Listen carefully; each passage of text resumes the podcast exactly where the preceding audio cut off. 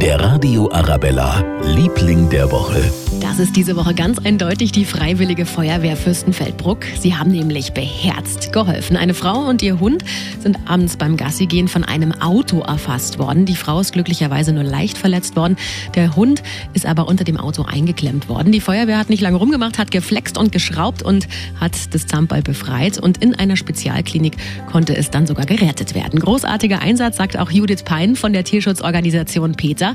Von ihnen haben die Feuerwehrmänner jetzt die Helden für Tiere Urkunde bekommen. In der heutigen Zeit wird so viel kritisiert. Da ist es dann auch mal wichtig, ein Lob auszusprechen.